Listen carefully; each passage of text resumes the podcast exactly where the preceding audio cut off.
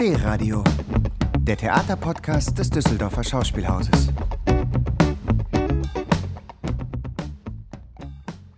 Meine sehr verehrten Damen und Herren, liebe ZuhörerInnen, herzlich willkommen zur zweiten Ausgabe von Fakten zur Fiktion in unserem Theaterpodcast D-Radio. Ja, hier wollen wir euch Zusatzinfos zur Inszenierung Reality Check, eine Verschwörungssimulation von Felix Krakow an die Hand geben und das Thema Verschwörungserzählungen äh, beleuchten und im besten Fall entmystifizieren. Dafür sprechen wir mit tollen Gästen. In der ersten Ausgabe hatten wir ja bereits Justus von Daniels zu Gast, das ist der Chefredakteur von Korrektiv. Und auch heute haben wir wieder zwei tolle Gäste da. Das ist äh, natürlich zum einen wieder der Regisseur und Autor der Inszenierung, Felix Krakau. Hallo Felix. Hallo. Und äh, zum anderen freue ich mich, dass wir heute den Journalisten und Produzenten der Erfolgspodcasts Cui Bono, What the Fuck Happened to Ken Jebsen und Neues zugeschaltet haben, Keschrau Beros. Hallo Keschrau. Hallo. Ja, Felix, äh, erstmal herzlichen Glückwunsch zur gelungenen Premiere deines Stücks, die ja am 26. September war. Äh, danke, danke. Ich würde jetzt auch gerne sagen, äh, kauft alle Karten, es ist leider alles ausverkauft. Also schreibt dem Theater, wir wollen mehr Vorstellungen sehen. Reality Check darf niemals aufhören. ja, das stimmt. Es ist gar nicht so einfach, an Tickets zu kommen, da hast du recht. Aber ich kann natürlich alle beruhigen. Wir gehen äh, immer Ende des Monats mit weiteren Reality-Check-Vorstellungen in den Vorverkauf. Ja, und ähm, WDR 5 hat über deine Inszenierung gesagt, Felix. Ein wichtiger Punkt ist, wir sind alle anfällig dafür, etwas zu glauben, was einfach nicht stimmt. Und da komme ich auch direkt zu dir, Keschrau. Genauso wie Felix hast du dich ja auch mit dem Thema Verschwörungstheorien auseinandergesetzt und dazu sehr viel recherchiert. In deinem ersten Podcast, äh, Cui Bono, behandelst du ja den Werdegang von Ken Jebsen, also vom Medienmacher zum Verschwörungstheoretiker. Und in deinem neuen Podcast Neues geht es ja um Fake News und Falschinformationen und wie man diese erkennt. Und da gibt es ja eine sehr große Schnittstelle von euch beiden und eben auch zu Reality Check. Ja, Keschrau, von Verschwörungstheorien zu Fake News. Wie hängen denn die beiden zusammen und was ist für uns gefährlicher? Also ist es so, wie WDR 5 schreibt, ähm, sind wir alle dafür anfällig? Naja, was gefährlicher ist, kann man, glaube ich, nicht so richtig sagen. Ich würde denken, es ist eine Kombination aus beidem. Also bei Fake News eben handelt es sich oft um ähm, ausgedachte Geschichten, handelt sich oft um Lügen und es sind oft auch einfach ähm, Verschwörungstheorien, die diese Lügen und diese Geschichten im Grunde genommen füttern. Insofern hängen die beiden schon ganz gut, äh, ganz gut zusammen und gefährlich sind sie beide für uns. Ähm, Fake News ist gefährlich, weil Fake News eben oft im journalistischen Umfeld mehr oder weniger stattfindet. Journalistisches Umfeld ist jetzt in Anführungszeichen gesetzt. Ähm, und wenn es eine Irritation gibt, was den Journalismus angeht, ist das für uns als Gesellschaft, sage ich mal, gefährlich, weil das eben in unserer Demokratie eine der wichtigsten Säulen ist, dass eben wir uns auf den Journalismus verlassen können, dass sie im Grunde genommen die Macht kontrolliert. Und mhm. wenn dieser Ort von Fake News durchsetzt wird oder zumindest so wahrgenommen wird, als wäre dieser Ort Fake News, weil das wiederum gefüttert wird von Verschwörungstheorien, dann ist das gefährlich. Und Verschwörungstheorien selbst sind eben auch gefährlich, weil wir sehen, dass Menschen, die in diese Rabbit Holes fallen, in diese Kaninchenbaus der Verschwörungstheorien, dass sie sich so auch Stück für Stück radikalisieren. Und wie wir wissen, führt Radikalisierung eben oft dazu, dass sich das nicht nur online, sondern eben auch im realen Leben manifestiert. Mit Leuten, die auf die Straßen gehen, mit Leuten, die gewalttätig werden und auch, keine Ahnung, mit Leuten, die auch, äh, keine Ahnung, irgendwelche Staatsgebäude stürmen. Insofern sind beide gefährlich und in der Kombination, glaube ich, noch mehr. Wie bist du denn dazu gekommen, diese Podcasts zu machen? Ähm, Gab es irgendwie ein ausschlaggebendes Erlebnis für dich oder wieso hast du dich mit diesen Themen beschäftigt? Naja, Noise ist ja im Grunde genommen eine Fortsetzung, eine Art Fortsetzung von Cui Bono. Cui Bono ist entstanden äh, in der Zeit, als Querdenken gerade so groß geworden ist, als vor der Volksbühne äh, in Berlin sich die Hygienedemos äh, versammelt haben. Und uns ist da aufgefallen, ähm, beziehungsweise vor allem unserem unserem Executive Editor, Tobias Baukage, das ist der Geschäftsführer von Bummens, ähm, dem ist dabei auch immer diese Figur von Ken Jebsen aufgefallen, meinte, ah, den kenne ich doch noch von früher. Äh, der hat früher so geiles Radio gemacht. Was ist denn eigentlich aus dem geworden? Warum ist der jetzt plötzlich da, wo er ist? Äh, warum ähm, im Grunde genommen äh, sagt er Leuten, sie sollen an diesen Demonstrationen teilnehmen? Was ist eigentlich mit KenFM passiert? So, das war im Grunde genommen der Impuls.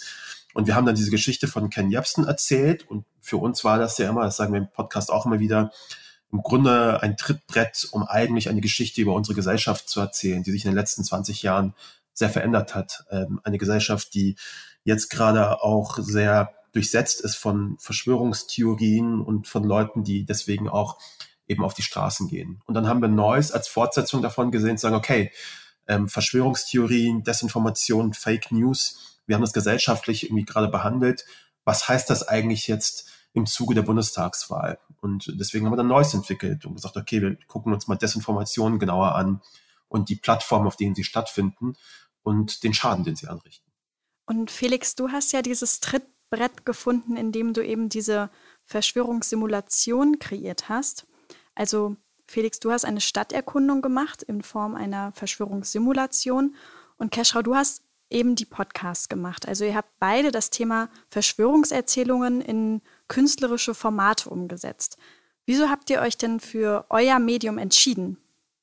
Vielleicht, also ich kann ja mal, kann ja mal anfangen. Also natürlich dadurch, dass ich äh, Theaterregisseur bin, lag das Medium Theater erstmal nah, aber die spezielle Form im öffentlichen Raum zu arbeiten, hatte eigentlich so zwei Beweggründe. Der erste war, dass die grundsätzlichen Überlegungen zu dem Projekt schon äh, so im ersten Lockdown 2020 angefangen haben und wir uns auf die Suche gemacht haben nach Formaten, die außerhalb des Theaterraums stattfinden, also Corona-taugliche Formate. Und dann hat sich natürlich das Thema Verschwörungstheorien, Verschwörungserzählungen extrem gut verbunden mit einer Öffentlichkeit, also weil auch Verschwörungserzählungen mit der Öffentlichkeit arbeiten. Einerseits natürlich mit der medialen Öffentlichkeit und tatsächlich aber natürlich, genau wie Keschrau gerade beschrieben hat, das sind auch Leute, die uns tagtäglich auch begegnen, also die in der Fußgängerzone stehen und äh, uns die Corona, äh, die vermeintlichen Corona-Lügen entgegenrufen oder die vom Reichstag stehen. Äh, so. Und da haben wir gedacht, wir würden, glaube ich, dieses Projekt gerne mit Menschen zwischen und unter Menschen machen, stattfinden lassen. Ja, ich finde das eigentlich, ähm, finde das ganz interessant, weil, ähm, weil du gerade das angesprochen hast, Julia, mit äh, künstlerische Auseinandersetzung. Wir haben bei uns auch immer gedacht, okay, wir wollen einen Podcast machen, der eben Journalismus und Unterhaltung so ein bisschen kombiniert. Also, dass wir unser Storytelling auf ein stabiles journalistisches Fundament im Grunde genommen legen und ähm, darauf eben unsere Geschichte erzählen. Und da benutzen wir natürlich viele so künstlerische Mittel wie, keine Ahnung, äh, Musik, ähm, die wir eigens dafür haben komponieren lassen, ähm, die Art und Weise, wie wir Dinge kollagieren und so. Das ist natürlich alles ähm, künstlerische Mittel, die wir da verwenden. Und ich finde es ganz interessant, dass im Grunde Felix äh, ja sowas Ähnliches gemacht hat. Ähm, ihr habt ja schon gesagt vorhin, dass ihr in der ersten Folge mit ähm, Korrektiv ja auch gesprochen habt. Korrektiv übrigens auch ein Kooperationspartner von uns in einer Episode von, von Noise. Ähm, das heißt, auch da hat im Grunde genommen eine Recherche zugrunde gelegen oder eine, eine journalistische Auseinandersetzung, die das Künstlerische ja so ein bisschen auch motiviert hat. Deswegen finde ich es ganz gut, äh, ganz schön, wie sich das im Grunde genommen auf unterschiedliche Art und Weisen auch, ähm, auch erzählen lässt, dieses E und das U, also dieses Educational und das Unterhaltsame. Und äh, was mich aber, äh, Kescher, auch total interessieren würde, ähm, also weil ich hatte auch das Gefühl, dass also für mich in der Arbeit so dieses Schwanken zwischen diesen äh, beiden Polen, also Information und Entertainment, ähm, eigentlich die ganze Arbeit irgendwie begleitet hat. Also weil ich mich mhm. auch teilweise selbst gefragt habe, wie viel Entertainment verträgt das denn eigentlich? Also wenn irgendwie, was natürlich dann später kam, aber wenn an mhm. Tankstellen irgendwie Leute erschossen werden von Corona-Leugnern, mhm. also wie viel Fun erlaubt das so? Mhm. Und ähm, also das ist auch ein schmaler Grad, den ich jetzt auch noch nicht ähm, noch nicht aufgelöst habe. So. Aber äh, wo ich im Nachhinein dann auch dachte, okay, ich glaube, so ein, zwei Witze ähm, äh, muss man sich dann schon sparen. Und auf der anderen Seite ist es ja der bewusste Weg weg von einer rein journalistischen Arbeit hin zu einer anderen Form von, ich weiß nicht, ob Vermittlung das richtige Wort ist, aber irgendwie Erfahrbarmachung dieses Themas. Mhm. Ja, bei uns war es ganz interessant, weil wir im Grunde genommen uns ähm, sehr auf dieses Journalistische auch fokussiert haben, also auch bei den Entscheidungen, was die künstlerischen Sachen angeht. Sprich, wenn ich in ein Buch zum Beispiel, in ein Skript einen Witz reingelegt habe oder irgendwie so ein Wortwitz, das ich irgendwie äh, wahrscheinlich alleine sowieso nur lustig gefunden hätte, ähm, dann hat im Grunde genommen Tobi beispielsweise das auch mal markiert und meinte, ja, muss das jetzt, muss das sein? Machen wir uns da nicht so ein bisschen, machen wir unsere Arbeit dadurch nicht ein bisschen angreifbar auch? Das heißt, wir haben schon versucht, eben diese, diese Gratwanderung, wie du sie gerade beschrieben hast, zu gehen, aber auch dann im Zweifel immer Richtung journalistische Integrität im Grunde genommen zu äh, uns zu bewegen, eben weil ähm, unsere Arbeit wahrscheinlich im Gegensatz zu deiner natürlich noch stärker ähm, durch diese journalistische Vorrecherche und durch dieses äh, Suchen und Finden und Interviews führen ähm, ja geprägt gewesen ist. Ja, und ich hatte, also es gab dann auch, das fand ich ganz interessant, äh, oder jetzt, jetzt kommen wir tatsächlich so ins Plan an. Äh, ich hatte dann auch einen, ähm, also weil ja euer Podcast auch What the Fuck Happened to Ken Jebsen passiert, ich hatte auch so einen, einen so What the Fuck-Moment während dieser Proben. Ja. Ähm, das heißt, wir haben so eine, also wir entwickeln ja so eine Tour auf der einen Seite durch die Stadt und ähm, bespielen aber auch so ein, ich sag mal, so ein Gebäudekomplex und waren auf der Suche, äh, wo muss man jetzt lang, wie ist das gut zu organisieren, also eigentlich eine reine Orga-Arbeit und laufen dann, sagen, aha, haben dann gedacht, okay, hier ist gut, hier müssen wir runter, da kommt man auf die Straße wieder mhm. und laufen dann an dem Büro ähm, der Rothschild Vermögensverwaltung äh, vorbei, mhm. die hier in Düsseldorf einen Sitz hat. Und das war natürlich ähm, das war irgendwie ein heftiger Moment, weil gerade Rothschild natürlich eines der ähm, prominentesten antisemitischen Chiffren im äh, Universum der Verschwörungstheorien ist. Ja. Und wir machen, also wir machen ein Projekt über Verschwörungserzählungen, laufen zufällig daran vorbei. Wir kommen quasi nicht drum herum, da vorbeizugehen. Und das war wirklich so eine Frage, wo ich gedacht habe, wie geht man damit jetzt um? Also, weil was bei uns passiert ist, habe ich gedacht, what the fuck, kann, das kann ja kein Zufall sein. Und natürlich ist das äh, ein extrem heißes Eisen. So. Und wo man wirklich einen sehr, ähm, ich sagen, einen sehr ernsthaften Umgang mit braucht. Und wir waren aber gerade, das war so die dramaturgische Kurve, äh, wir waren so in der Schlusskurve und es war Action, Action, Action. Und wir dachten, okay, das kannst du jetzt nicht einfach so einarbeiten und sagen, übrigens, da ist mhm. Rotschild. Mhm. So, und wenn man auf einmal merkt, ähm, man bewegt sich in so einem ganz anderen Spannungsfeld gesellschaftlich, als das vielleicht bei anderen Themen der Fall wäre. Ja, vor allem, du hast gerade eben gesagt, ähm, Zufall. Zufall ist so ein Ding, das man zulassen muss und Zufall ist etwas, was in der Welt von VerschwörungstheoretikerInnen nicht existiert. Es gibt also einfach keine Zufälle. Und wenn du zufällig in etwas vorbeiläufst, hast du natürlich zwei Möglichkeiten. Du kannst das als Zufall anerkennen und sagen, ja gut, ich bin gerade hier entlang gelaufen und da steht jetzt einfach Rotschild. Oder du siehst natürlich dahinter etwas Größeres. Und wäre auf diesem Spaziergang ein Verschwörungstheoretiker mit in der Runde, hätte diese Person auf jeden Fall ähm, in diesem Rotschild etwas anderes gesehen als du oder hätte das zumindest auch anders buchstäblich passiert, äh, passiert als du, weil eben dieses Zufall-Element es einfach nicht gibt in der Welt der Verschwörungstheoretiker. Absolut. Und gleichzeitig hatte ich natürlich dann aber noch das äh, Problem als Regisseur, dass es mit einer Form von Inszenierung zu tun haben. Ich auch dachte, ähm, wenn man da jetzt einfach vorbeiläuft und es mhm. unkommentiert lässt, ich, also ich will ja nicht, dass irgendjemand denkt, wir hätten da jetzt, also es weiß ja wahrscheinlich niemand, dass es das tatsächliche Büro ist, dass niemand denkt, wir hätten da jetzt den Namen angebracht oder das Logo angebracht.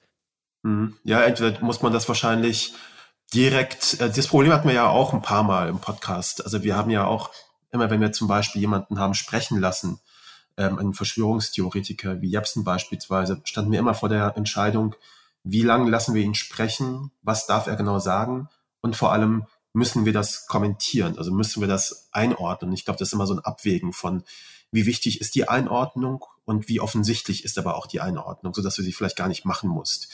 Ähm, also wenn zum Beispiel Jepsen sagt in einem Zitat, das haben wir auch im Podcast, äh, wo er sagt, die, das Ehepaar Gates, äh, Bill und Melinda Gates, ist schlimmer als äh, Stalin, äh, Hitler und Mao zusammen, sowas ähnliches.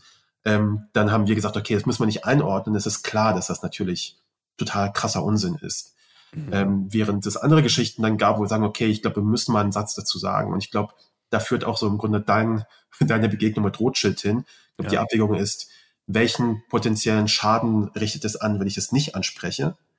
Ähm, und wenn dieser Schaden hoch genug ist und eine bestimmte Schwelle über, überschreitet, dann musst du das im Grunde genommen einmal thematisieren. Also irgendwie sagen, hey, das, äh, und das zum Thema machen, diesen Zufall auch. Also ich finde das zum Beispiel ja ganz interessant, dass das bei euch zufällig eben passiert ist, dass man das dann genau thematisiert und sagt, okay, dass wir daran vorbeigelaufen sind, war ein Zufall, das ist übrigens etwas, was es in der Welt, die wir gerade ergründen, einfach nicht gibt. So, es, es gibt sowas nicht. Ja, und um es kurz aufzulösen, wir haben uns dann wirklich aus rein organisatorischen Gründen für eine andere Route entschieden. Das heißt, wir haben uns ein bisschen vorbeigemogelt an diesem, äh, an diesem Thema. Ja. Aber gut, dass wir den Podcast haben, weil jetzt äh, lüften wir dieses kleine hm. ähm, Inszenierungsgeheimnis. Genau. Was ich halt auch noch spannend finde bei euren beiden Formaten ist, dass beides so sehr audiozentriert ist. Also der Podcast ja sowieso als Medium und auch du, Felix, hast ja ähm, eine Inszenierung geschaffen, die ähm, die ganze Zeit über Kopfhörer funktioniert. Wieso spielt Hören denn so eine große Rolle bei euren beiden Formaten? Also was für uns wichtig war, ähm, zu, also so verschiedene Spielarten von, ich nenne es mal Manipulation auszutesten. Manipulation durch äh, Audio, was auf der einen Seite über ähm, natürlich Musik, also der klassische Theatereffekt, traurige Musik, traurige ist gleich traurige Emotion, mhm. ähm, aber auch Umgebungsgeräusche, die man vielleicht gar nicht zuordnen kann, ob das irgendwie ein Vogelgezwitscher ist, ob das äh, ähm, Helikoptergeräusche sind. Also eine Aufladung von der Umgebung nur durch Sound, durch Musik, durch Geräusche und auf der anderen Seite natürlich auch durch Informationen. Also wenn man eine, ähm, einen Weg geht und ich bekomme Informationen über diesen äh, über diesen Ort, ähm, über diesen Platz oder eine Statue oder äh, einen Straßennamen oder was auch immer, ähm, lese ich das natürlich und ich sehe es auf einmal mit anderen Augen. Und da gibt es natürlich auch eine schmale Gratwanderung von, gibt man tatsächliche Informationen, faked man Informationen, wie stark faked man diese Informationen, um damit auch irgendwie so eine Erfahrung von manipulier eigener Manipulierbarkeit ähm, möglich zu machen. Also das war, und das ist natürlich auch, auch wieder so ein heißes Eisen, mit dem wir ähm, gearbeitet haben. Und was auch in der, in der Zusammenarbeit mit Korrektiv total interessant war, weil die ja, wie wir es auch in der letzten Folge schon besprochen haben, eigentlich genau den umgekehrten Weg gehen. Also Korrektiv hat überhaupt kein Interesse daran, dass ich als Regisseur sage, oh, guck mal da vorne, das, ist, das sieht aber merkwürdig aus, was kann das denn sein? Sondern die machen, was die ja machen in ihrer Arbeit ist, nee, da vorne ist überhaupt nichts, ähm, das bildest du dir nur ein. Und deshalb hat aber natürlich Audio war für uns wahnsinnig ähm, wertvoll. Mhm. Und man muss auch sagen, dass du ja, also ich habe es natürlich schon gesehen äh, und mitgemacht, deine Inszenierung. Und man muss auch sagen, dass du ein sehr äh, immersives Theatererlebnis dadurch geschaffen hast. Also, dass man die ganze Zeit eben das Gefühl hat, man ist Teil dieser Simulation dadurch, dass man die ganze Zeit auch ähm, ja, mit Audios bespielt wird und dann eben auch durch, durch Kopfhörer, also so auch von der Außenwelt so ein bisschen ab, abgeschirmt ist und dann eben diese Audios auf die Ohren bekommt. Keschra, wie ähm, war das bei dir? Na, wir äh, sind an Audio nicht vor, vorbeigekommen bei unserem Podcast. das, wir, mussten das, wir mussten das so machen, haben natürlich uns überlegt, aber wie, welche Rolle nimmt im Grunde genommen der Sound bei uns ein? Und bei uns war es so, dass wir genau das auch schaffen wollten, also dieses immersive Gefühl von du bist in dieser, du bist in dieser Story und diese einzelnen Elemente sind gut miteinander verwebt. Und ich glaube, das ist das Stichwort. Ähm, dass wir keine Clips verwenden wollten, beispielsweise, obwohl da sehr viele Clips in dem Podcast zu hören sind. Aber wir wollten, dass diese Clips durch unsere Art des Collagierens und durch die Art und Weise, wie wir die Clips rein und rausfaden und wie wir dann als, oder wie ich als Host dann zum Beispiel mit ihnen interagiere, dass wir dort so das Gefühl schaffen von, okay, das kommt irgendwie aus einer, aus einer Feder, es funktioniert irgendwie. Und wir wollten unbedingt auch vermeiden, dass der Podcast, nur weil das so ein narratives Ding ist und wir eine Geschichte erzählen, klingt wie ein Hörspiel. Ähm, weil Hörspiele sind dann eher so, okay, Jepsen macht die Tür auf und dann hört man so ein Knarzen von einer Tür.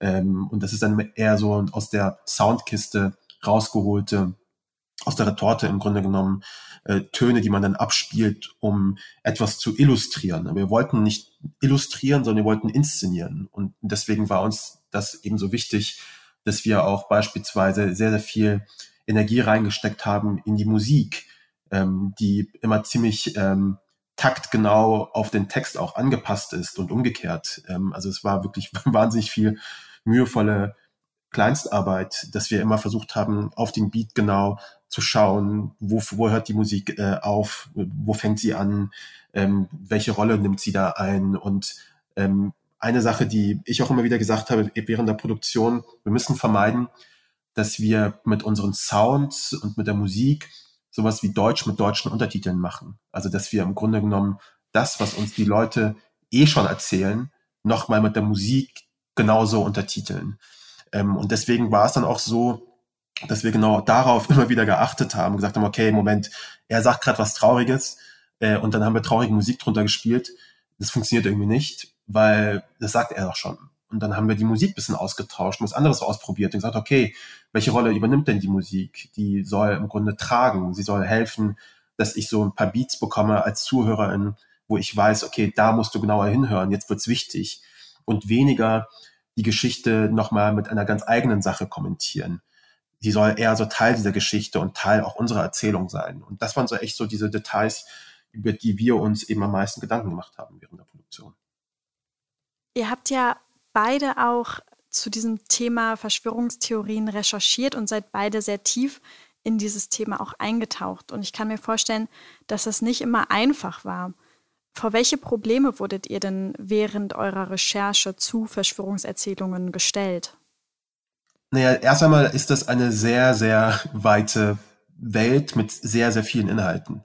Heißt, wenn du dich in diese Welt der VerschwörungstheoretikerInnen begibst, musst du auf unterschiedlichsten Kanälen unterwegs sein, auf denen du sonst wahrscheinlich nicht unterwegs wärst. In irgendwelchen Foren, in irgendwelchen Telegram-Kanälen äh, sind wahnsinnig viele AkteurInnen, die du erstmal kennenlernen musst. Plus VerschwörungstheoretikerInnen haben irgendwie haben irgendwie ähm, das Gefühl, sie müssten immer sehr, sehr lange Videos produzieren. heißt, äh, auch so jemand wie Ken Jebsen beispielsweise, wenn er eine Kamera vor sich hat, dann läuft das erstmal zwei Stunden. Und ähm, da muss man sich also erstmal durch wahnsinnig viel Material wühlen, zum einen.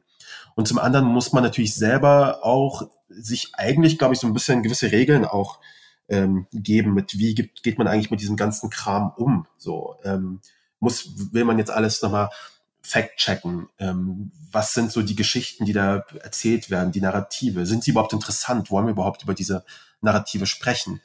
Wir haben bei Cui Bono zum Beispiel gesagt, das wollen wir nicht. Also wir haben zum Beispiel nie äh, irgendeine Verschwörungstheorie von Jepsen behandelt und auseinandergenommen, gesagt, sie, deswegen ist sie falsch und deswegen ist sie falsch, sondern wir haben das erstmal ignoriert und gesagt, es ist gegeben, dass das eine Verschwörungstheorie ist und es ist gegeben, dass Ken Jebsen kein Journalist ist oder beziehungsweise keine journalistische Arbeit macht. Das sind so ein bisschen die, die Probleme. Und wenn man aber so wie wir auch dann versucht, sich solchen Leuten auch anzunähern, muss man natürlich auch vorsichtig sein, weil VerschwörungstheoretikerInnen sind auch per Definition sehr misstrauisch und vor allem auch misstrauisch Journalistinnen gegenüber, die dann sagen, hey, wir machen gerade einen Podcast in Kooperation mit dem RBB und dem NDR. Da werden Leute nochmal doppelt so hellhörig und sagen, okay, mit den öffentlich-rechtlichen also, äh, kann man mit euch überhaupt reden? Wir waren zum Beispiel auch auf ein paar dieser Demonstrationen direkt vor Ort und haben Aufnahmen gemacht. Und dort haben äh, zum Beispiel einmal war ich mit meiner Kollegin Kate auf einer dieser Demonstrationen, Kate Kugel, sie ist auch eine Producerin auf dem Projekt. Und wir hatten immer die Maske an und haben gemerkt, wenn wir die Maske an hatten, haben die Leute einfach nicht mit uns ge gesprochen. Die haben gesagt, ja, nimm noch die Maske ab. Leute wurden noch sehr aggressiv und haben gesagt, nimm die Maske ab, sonst rede ich nicht mit dir. Und als wir dann einmal für eine kurze, für eine kurze Strecke die Maske abgenommen haben, haben plötzlich alle mit uns geredet. So. Und ich glaube, das sind so ein paar Sachen, wenn du tatsächlich etwas herausfinden möchtest und mit Leuten reden möchtest, musst du ein Stück weit auch gucken, wie bereit bist du eigentlich nach ihren Regeln zu spielen. Und glaube, das sind so ein paar dieser Gedanken, die wir uns immer wieder machen mussten im Laufe der Recherche.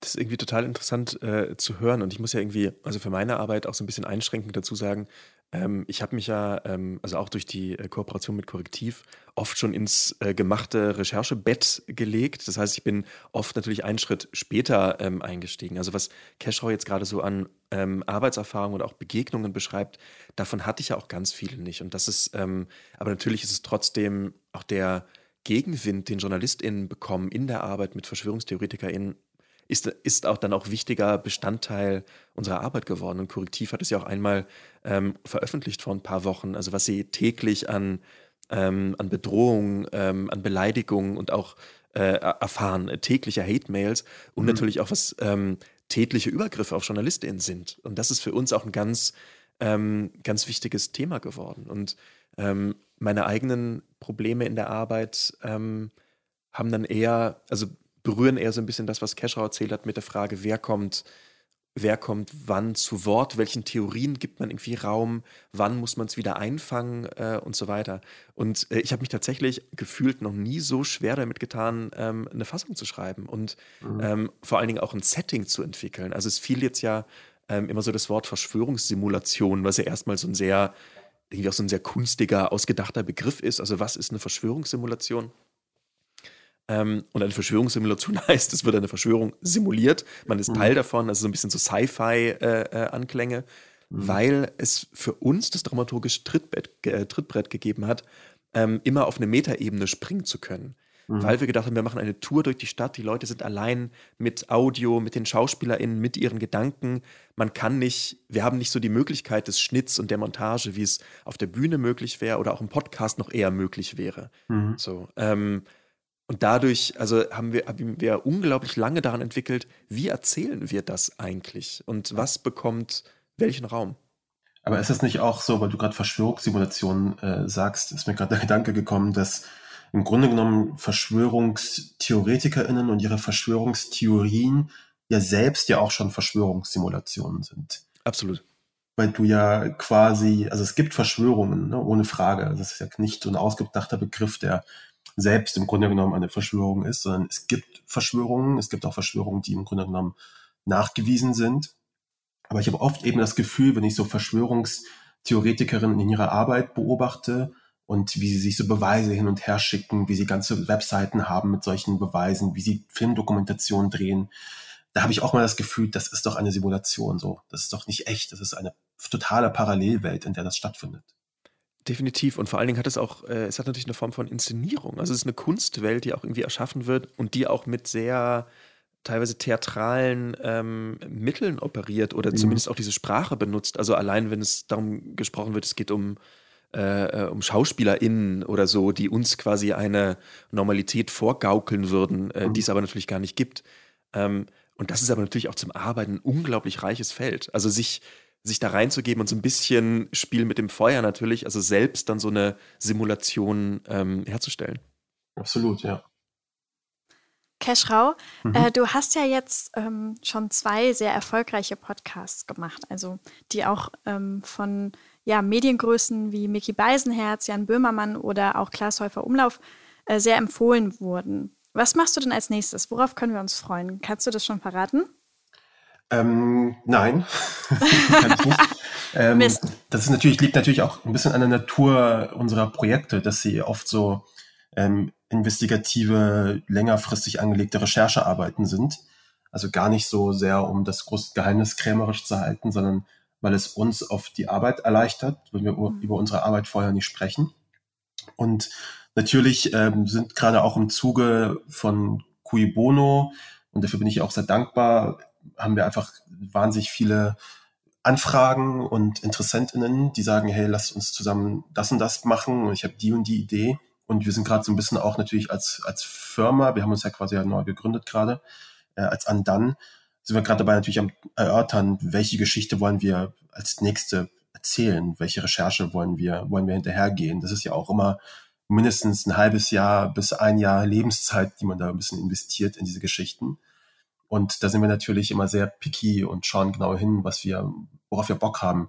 Ich fahre jetzt erstmal in den Urlaub äh, am Donnerstag, weil ich jetzt äh, seit Cui Bono Anfangsproduktion bis jetzt Ende Neues äh, keinen Urlaub hatte, so effektiv. Und ich brauche jetzt erstmal zwei Wochen Ruhe, weil das habe ich jetzt auch gemerkt. Ähm, ich habe mich in den letzten Wochen überhaupt nicht gelangweilt. Und, ähm, und das ist natürlich schade, weil aus äh, Langweile heraus ähm, kommt ja oft kreative Energie bei rum. Und das ist ein sehr schöner Satz. und bekommt neue, neue Ideen. Und diese Langweile habe ich in den letzten Wochen überhaupt nicht verspürt. Und ich brauche jetzt erstmal so zwei Wochen Langeweile, dass ich mal so ein bisschen überlegen kann und auch neue Sachen lesen kann und so, ähm, um auf neue Ideen zu kommen. Und darauf freue ich mich gerade. Sehr schön. Ja gut, dann hoffen wir, dass du dich äh, sehr äh, langweilen wirst und wünschen dir einen schönen Urlaub. Wir freuen uns sehr, dass du heute da warst und auch vielen Dank, Felix, dass du dir wieder die Zeit genommen hast. Ja gut, Keschrau, wenn du ähm, im Urlaub mal Zeit hast und äh, mal nach Düsseldorf kommen willst, dann weißt du ja auf jeden Fall, ähm, was du dir angucken musst. Ja, ich, ich, muss es unbedingt versuchen, irgendwie mir das noch anzugucken. Aber äh, so wie es äh, sich anhört, dürfte das ja wohl noch eine Weile laufen, das Projekt. Und dann hoffe ich, dass ich mal vorbeikommen kann, noch Felix mal wieder sehen kann. Wir kennen uns ja schon seit ein paar, seit ein paar Jährchen. Und jetzt fängt die Podcast-Folge erst so richtig an. Gut, aber dann schalten wir lieber ab, dann könnt ihr beide ja noch ähm, eure Jugendgeschichten austauschen. Vielen Dank, Keschrau. Danke euch für die Einladung. Danke, Julia. Danke, Felix. Danke dir. D-Radio, der Theaterpodcast des Düsseldorfer Schauspielhauses. Im Netz unter www.dhaus.de und auf allen gängigen Streaming-Portalen.